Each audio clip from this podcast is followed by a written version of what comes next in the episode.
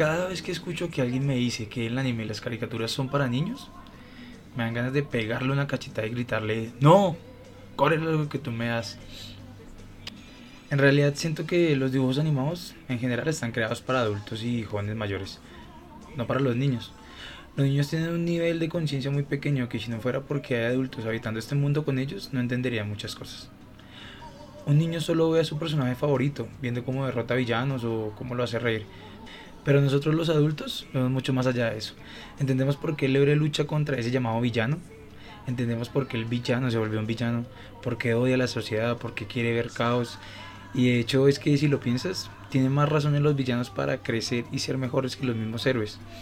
Los villanos quieren ver caos para crear un nuevo mundo a su gusto. Los héroes quieren todo igual.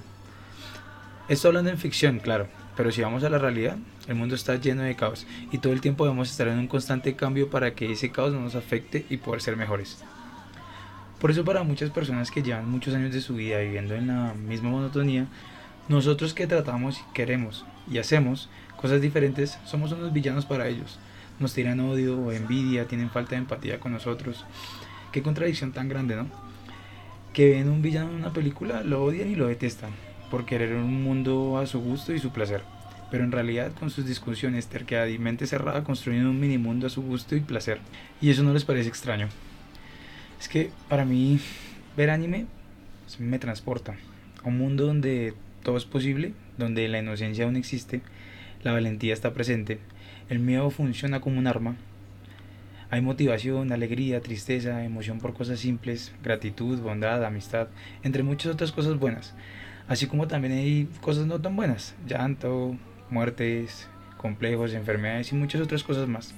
La diferencia entre el anime y la vida real es que son dibujos para niños hechos por adultos con temática para adultos.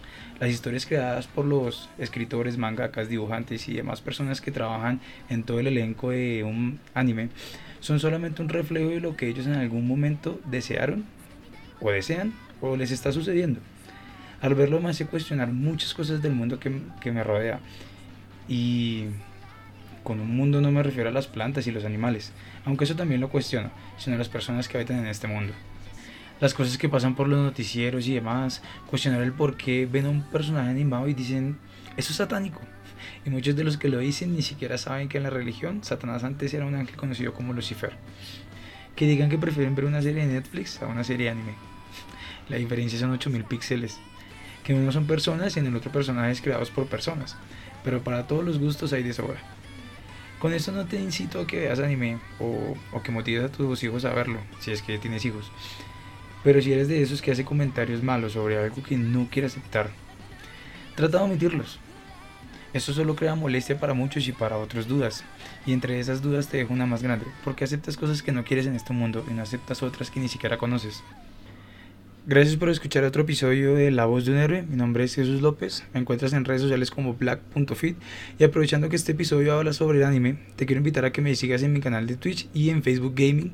En ambos me encuentro como Blackfit GG o GG. Nos vemos en el siguiente episodio de La Voz de un Héroe. Y recuerda vivir la vida como un héroe.